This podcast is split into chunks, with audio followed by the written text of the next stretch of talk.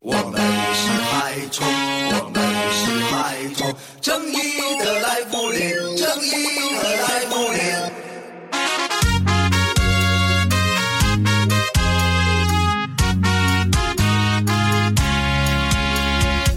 那些年我们都喜欢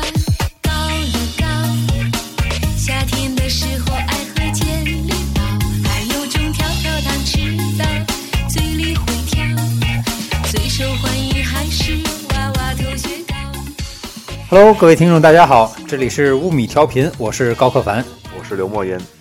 呃，这次的片头曲放的稍微有点长，呃，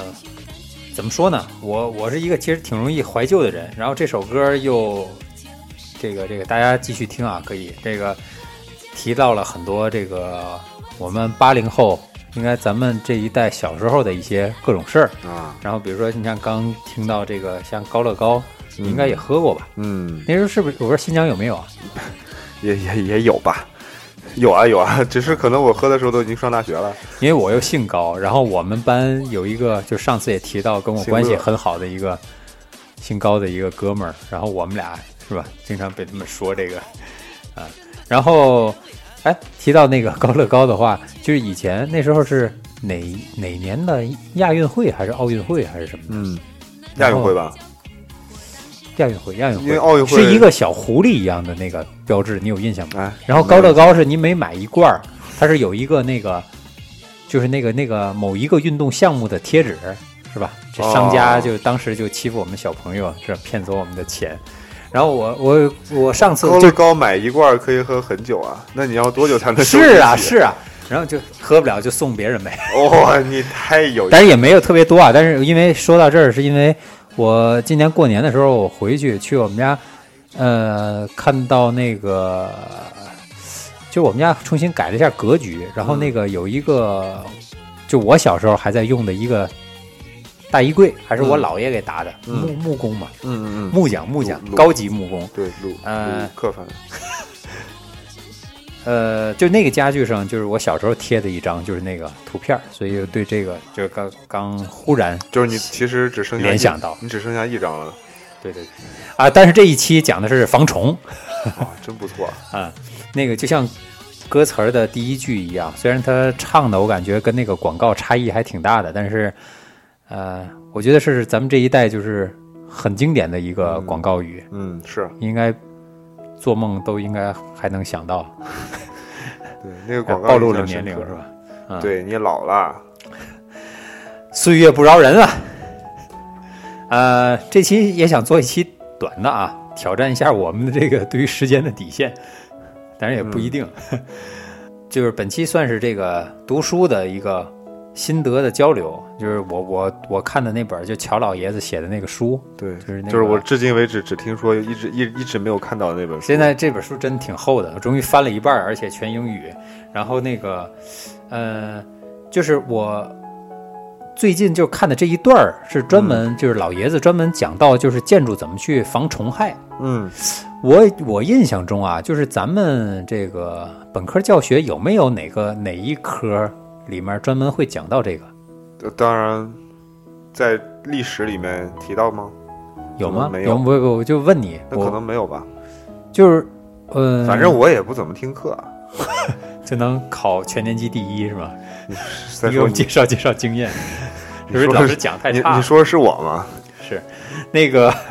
就关于这一块儿，我觉得就是这老爷子一提啊，嗯包括他讲到的这个危害啊，还是什么的，后来其实挺值得深思的，因为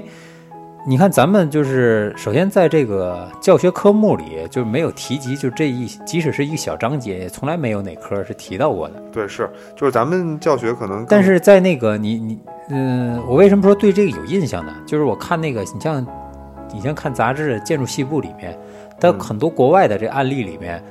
这个细部里专门会有一一层的构造做法是这个防虫网或者之类的一些啊类似的东西。对，就是可能对这个。其实你要相比来说啊，我觉得从文明角度或者从这个洁净的角度，我觉得咱们这儿更应该防虫就是其实你说是纱窗吗？ 啊原来如此本土其实他们也是这样的。对对对，哎，这样我先请教你一个问题啊，请教刘老师一个问题，您说，高老师，说完了， 这个就是他反复在提到一个词儿，他就说这个防虫的时候呢，他用这个水泥啊拌一种东西，然后拌这个东西好像叫 cactus 还是叫什么呢？嗯，好像是这个单词吧。然后我后来查了一下，是仙人掌哦，啊，就是我上次提到的那个仙人掌果儿。嗯，然后他说用仙人掌汁儿去拌这个水泥，然后去做那个那个就是防护层。我不知道在这一块儿就仙人掌汁儿拌这个，会有什么用，对吧？对对对对对，就是我觉得水泥本身就够了呀，虫子又钻不到水泥里面去。就为什么要拌仙人掌汁儿呢？就是有没有什么特殊防某种虫的一种？不过仙人掌好像是从来都不生虫，对吧？因为会吗沙漠里面本来也没有其他， 也没有太多的虫子。对对对。但是仙人掌，如果你是放在咱们这种地方，我觉得还是会有一些虫会害有的虫。子我这这个确实不太懂，但是希望有人能够在嗯我们的各类平台上面 展开讨论。嗯，上次吐槽的那个微信平台，反正还没有。 那就欢迎在荔枝平台给我们留言吧，如果你知道的话。嗯，呃，还有还有什么特特别？因为仙人掌汁儿，其实我是知道，就是最特别近几年那个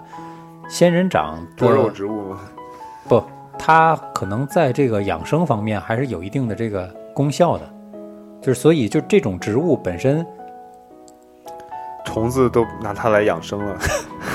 没有没有，我就说它的作用效效用还是挺多的，包括上次提那仙人掌果，我就说它在这方面不知道有什么神奇的这个功效。嗯， 书中好像还提到了就是其他的这些防虫方法。就首先我想说，就是这个，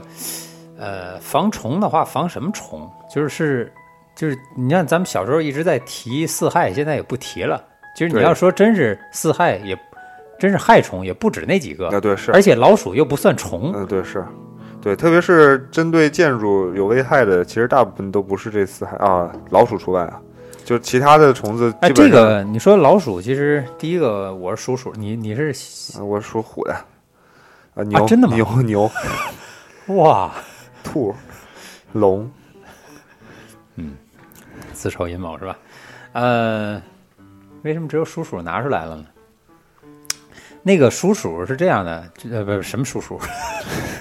我我也不知道啊你在说什么。 没有，就是鼠的话，就是其实一直从小就是那个说四害里面有这个，但是从我的印象当中啊，就是在天津的生长环境，嗯，嗯，最早也是住这个火丹啊，或者什么的这种，就是比较啊，火丹你听不懂是吧？听不懂。火丹就是在天就是天津特有的一种，就是几家共用，大概三家共用卫生间、厕所，啊在这种多层建筑里啊啊，叫大概火丹，叫火丹，嗯好像是大火的火吧？啊！对，大伙住一个单就间儿，天津还有比如说叫偏单和独单，这你也没听过偏南独男应该就是一啊，独这门不独说了，户这咱们要立志做一期最短的节目，好不好？ 这个，但是就是当时的那个住宅环境也不是很好，我只是见过蟑螂，而且也很少。但是鼠，我从小到大在天津基本上就是没见过。嗯但是到了上海这边的话，就是特别多，包括毕业之后租房子，然后那个，包括上班办公室，你说老鼠啊对对对对对，啊，就是我不知道对你来说，就是这个鼠，对，比如说新疆有没有？然后那个就是哪儿都有了，但是只是我也确实没怎么见过，就是你在新疆，对，也确实没怎么见过。呃，啊上海这边还挺多吧。啊对上海是挺你们多家的那边有没有？嗯对，有时候就会有但是你们家现在高层，高层应该那没也有，会有啊，真的吗？对，真的会有。呃，特别是家里如果还有些余粮的话，他们会经常出现。当然不最会近，上来这么高但吧？最近倒是真没有了。原来有段时间确实都都有脚印，啊，有脚印的肯对，定有是，是是，因为以前就是我我因为就是对这没概念，所以我根本就不是特别防着这个。嗯但是后来知道就是厨房啊或者什么都会爬这种嗯，脚印啊或者什么的，才发现有这个问题。呃，我们上班的地方就更多了。上班的地方一开始我们不太注意，经常有些吃的放外面，对对对，对，然后那那就爬满了脚印，而且老鼠它们有一些特别固定的路线，而且有一些劲儿很大的老鼠，你用粘鼠板，它会带着那个胶一块儿出来，然后弄得桌子上都是。你是说老鼠本身还是完整的？啊，对呀、啊，我我们曾经，我也只是听说啊，我们同事说曾经见过一个就是在办公室里面，一个粘的不是特别完整的老鼠， 一看就是呃这挣是一扎期的，恐怖节目对，挣扎的有点过量啊了。就是四害的话，就是说除了老鼠之外，其他的应该都是虫类的，应该是、嗯是是吧？ 是，就曾经麻雀在在四海里面出现过，你知道吗？有段时间，有吗？有有有，当因为时我知道它确是麻雀，确实是对呃麻雀曾经占了现在蟑螂的位置，它害主要是害在哪儿呢？它主要是吃粮食啊。就有段时间咱国家不是啊，闹饥荒嘛，但是跟建筑可能关对，系跟不建大筑关系是不吧是？很大，对。但是其实这四害不是不是害建筑啊，他们主要还是害人的生活。呃，但实际上那个就是鸟类，嗯可能对建筑还多少还是真是有点影响的。啊，你像那个，像迪拜现在最大的困扰就是他们很多那个摩天大楼都起了嘛，嗯他们最大的困扰就是那个鸟啊，还有嗯鸟应该是鸟粪吧，对，鸟粪会腐蚀。对食对材对啊腐蚀食材，可能有一些金属可能都会腐是蚀，是，所以就是他们会那个那个放鹰来驱赶嘛。嗯是啊，那是迪拜就是非常适合放鹰。如果要是在欧洲的话，他们会放很多，就你看到欧洲很多建筑的窗户啊，或者很多很多位置会有一些到尖的刺，啊，稻草 人， 就是很多尖的刺，嗯这些刺是防止这些鸟在上面停留。啊，因为鸟停留下来大出来的便可能会多余在空中，虽然空中也会大便，啊。对，所以他们还会防止这个。嗯，我觉得反正就是除了现在除了鸟类，除了哺乳类，然后这个剩下的应该都是昆虫类吧。昆虫类可能就是要不就是携带细菌，比如说蟑螂，对吧？嗯要不然就是比如说像这个类似一些就是会损害建筑本身的主体结构的一些，嗯是吧？都有比如都有这比些如白可能蚁对吧对对对，所以就是。你像那个乔老爷子写这本书，因为他是基于这个，他是本身是给那个贫民窟的一个建设的一个指南，嗯它不是全贫民窟啊，它是从那个入手，它会一个一个讲到，包括小区规划，包括这种，呃，整个的所有配套设施。但是它从先是从最简单的那个建筑入手，然后乔他就乔老爷子这个背景，你稍微介绍一下吧，这期还没说过，我我上次介绍过，那那那得完整听所有节目。啊不对对对，一定要这样。那你说一下是哪一期？也不说，让大家找。 太了解这个真谛了。啊，好吧，讲一下，既然莫言说了，啊，那给莫言个面子，那个这不得不，呃，荷兰人，嗯本身是荷兰人嘛，然后他是在那个巴西，嗯、做这种公益性质的这个原件吧，类似，嗯反正在那边做了很多很多的这种实践，完了总结下来的，挺好的一一本指南。嗯啊，对，是现在柯凡一直在读的一本书。一直读不下去，读不完的。 这本书里面的那个能量太大了，实在是。呃，这这次也只是拿其中一个很小的章节来跟大家说啊，呃，介绍一下，就是它里面提到几种方法可以避免这个虫害。第一种就是说，呃，如果我们做那种就是坡顶的那种建筑，嗯，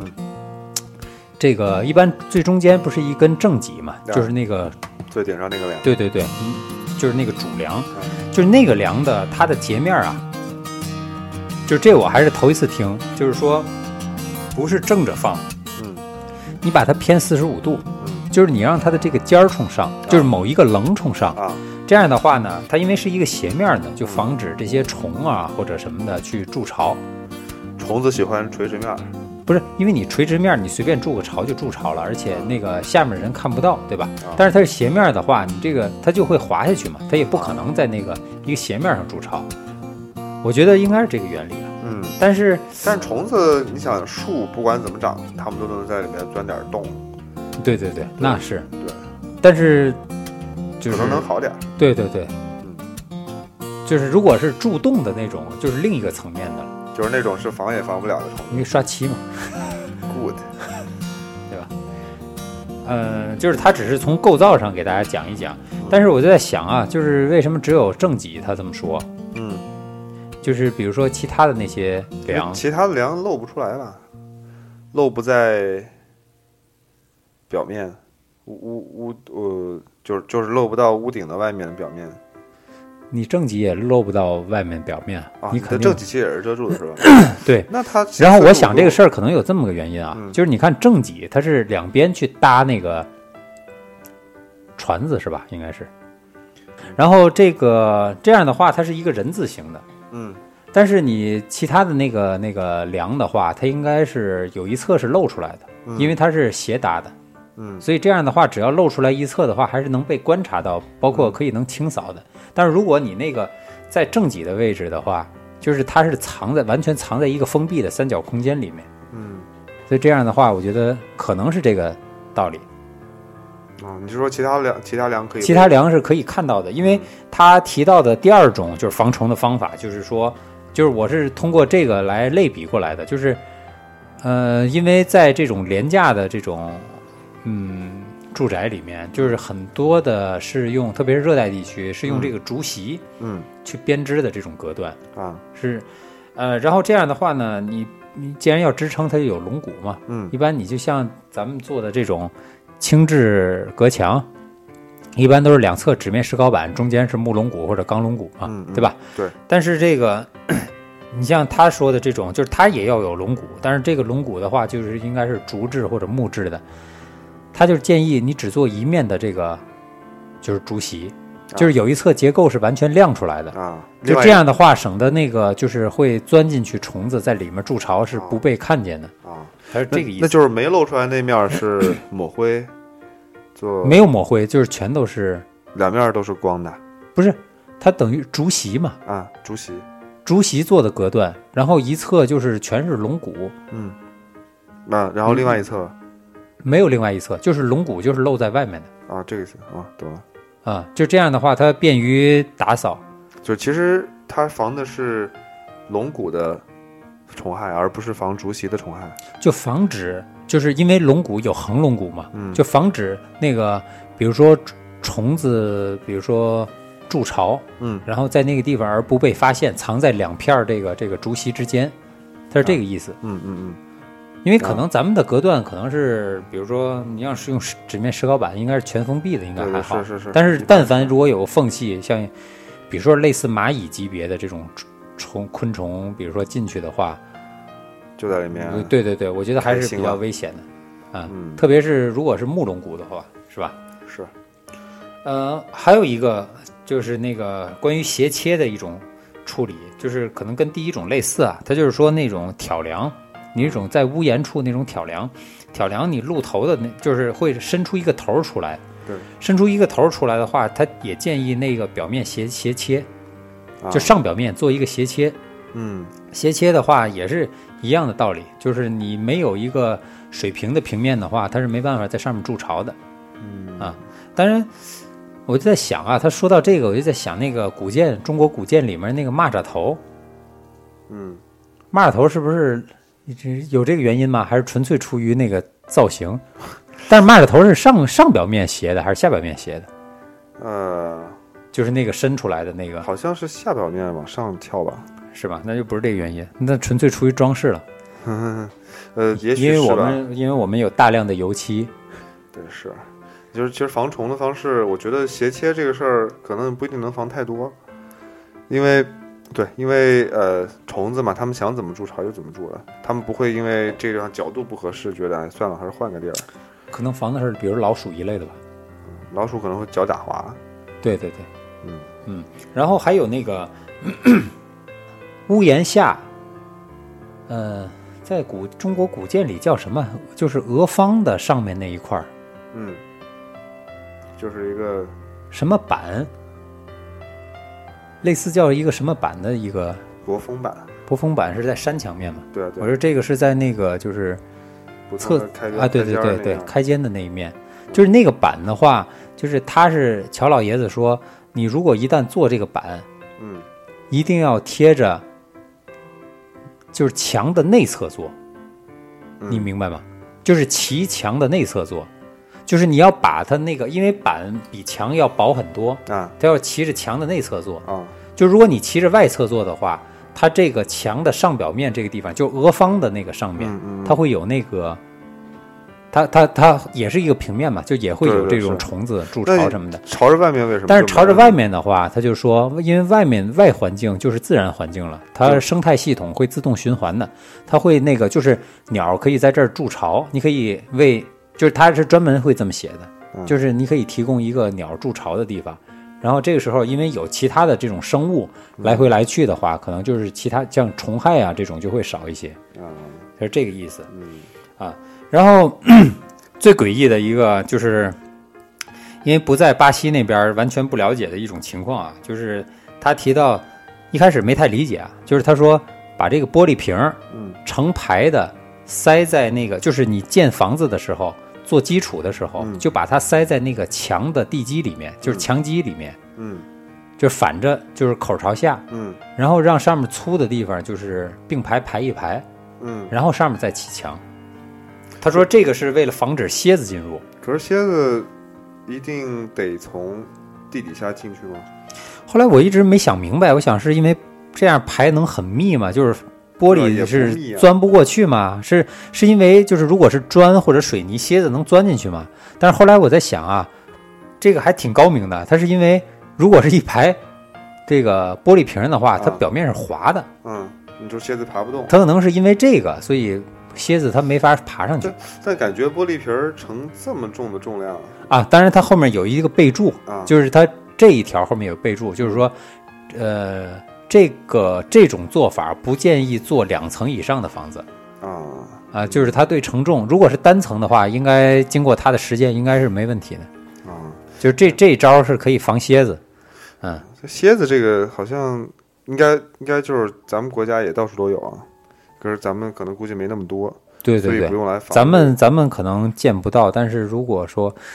哪儿会比较多呢？然后我经常就小时候打开一个石板盖儿，底下就有蝎子，这啊很对常呀见的。你们那边，对然后我你们就把它钳子弄掉，然后吃掉它，嘎嘣脆，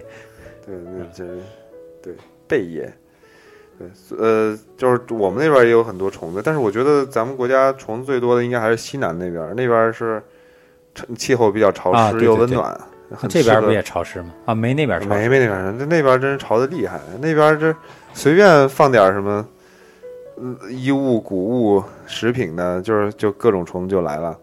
对对对，虫子最喜欢这种温暖潮湿的环境嘛，所以西南那边应该这方面做的比较到位了，所以他们有很多漆器，就是那漆器里面还有可能会有一些带有点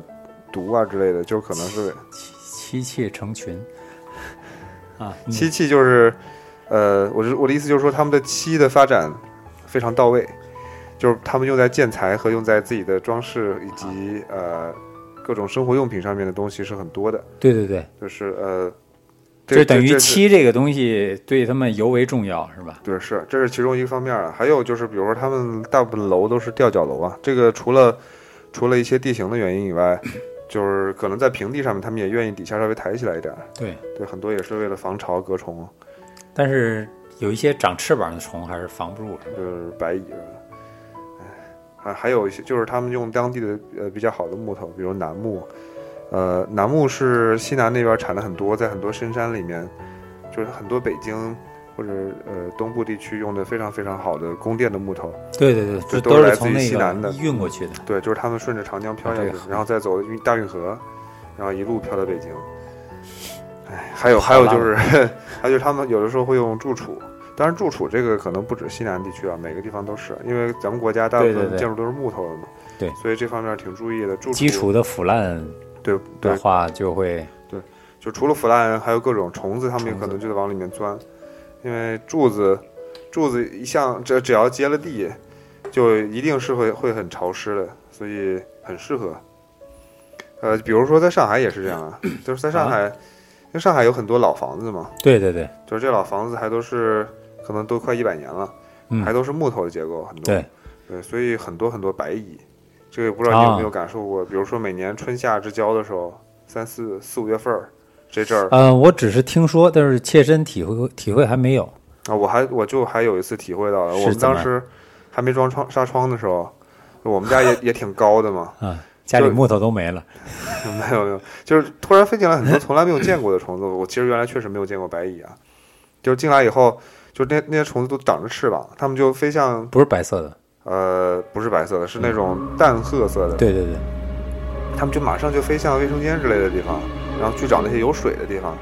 然后一到有水的地方，他们就停下来，然后开始脱落翅膀。就这个事儿看上去很瘆人，因为非常多。哇，呃，当时当时我们就只好赶快把窗户关上，但还是啊难免进来了有那么十几二十只。为什么会你们家呢？对，就是它就是飞进来了，就是它它是一阵风一样的刮过来，是某一年还是哎就是某一年，就是某一年。后来我们就把纱窗装上了。 呃，就是它呃，我们家楼下的确有一些老房子，我怀疑可能是那些白蚁在这些老房子里面待的很久，觉得有点寂寞，成想精出了来玩一玩。是然后吧？正好有一阵风，修炼千年，正好有阵风过来，他们就顺着风上来了我。们这儿也不少啊。幸亏装纱窗装的早，哎，对，是纱窗肯定很有用。挺有用的。对，上来以后，就是他他们的这这一系列行为都让人觉得很瘆，嗯，瘆得慌。后来我就查了一下，哎上海其实还是有挺多这个防治手段的，还有各个区就这个是官方的嘛？对就是官方的，白就蚁义务防治站帮，你去呃，很可能也是给点儿不是很多的钱吧，啊应该。啊啊！就是他们的方法其实倒也哎不是特别1000多万，啊，现在一千万也干不了啥， 就就这房价，啊，上海房白蚁，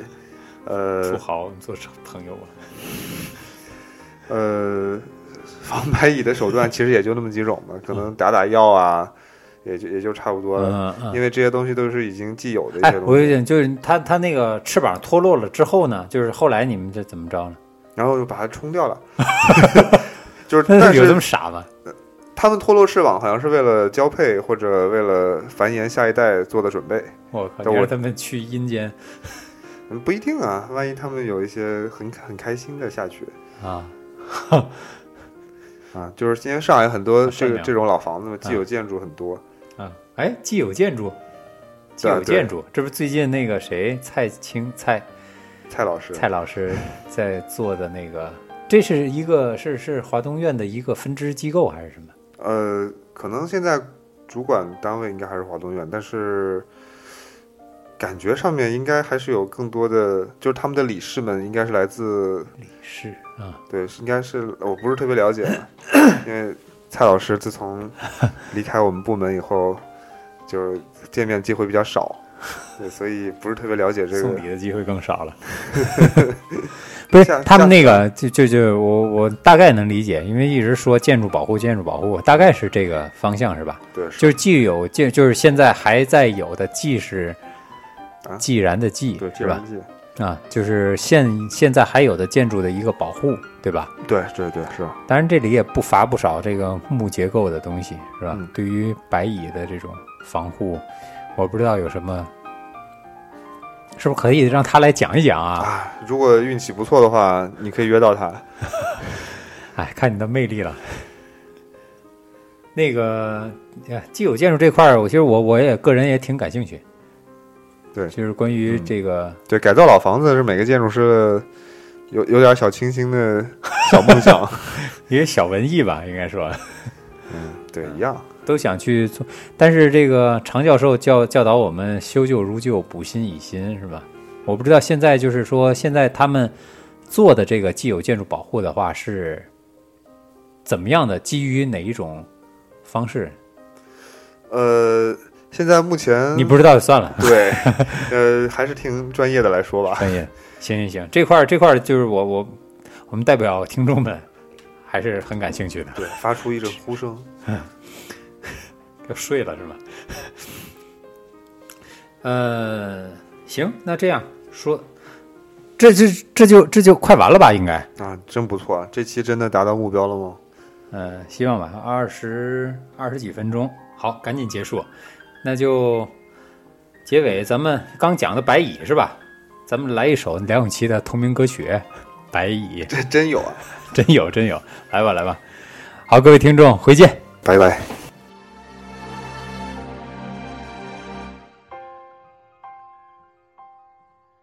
黑暗里，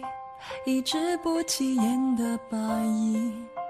一阵不经意的空虚，一次早就成为习惯的叹息，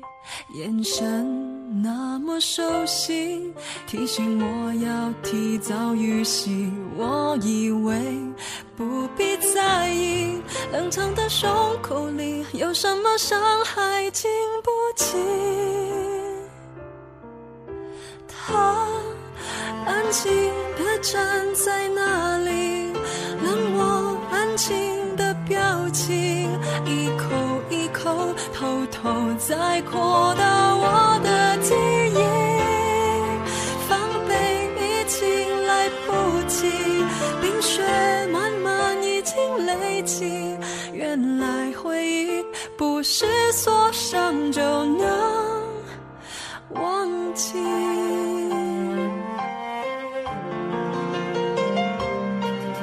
不放弃，一只噩梦里的白蚁，一场不可能的胜利，一股快要令我窒息的空气，伤口那么清晰，原来不曾产生抗体，我以为早就过去，稍微疏于联系，竟然又让我绝了体。他安静地站在那里，冷漠安静的表情，一口一口偷偷在扩大我的记忆，防备已经来不及，冰雪慢慢已经累积，原来回忆不是锁上就能。忘记。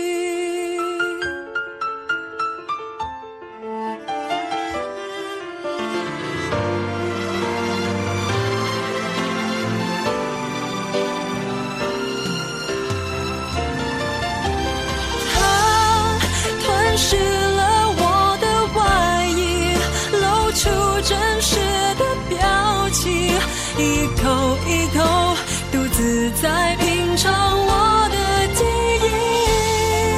我选择放弃努力，丢开压抑，放声哭泣。原来眼泪才能将它赶出。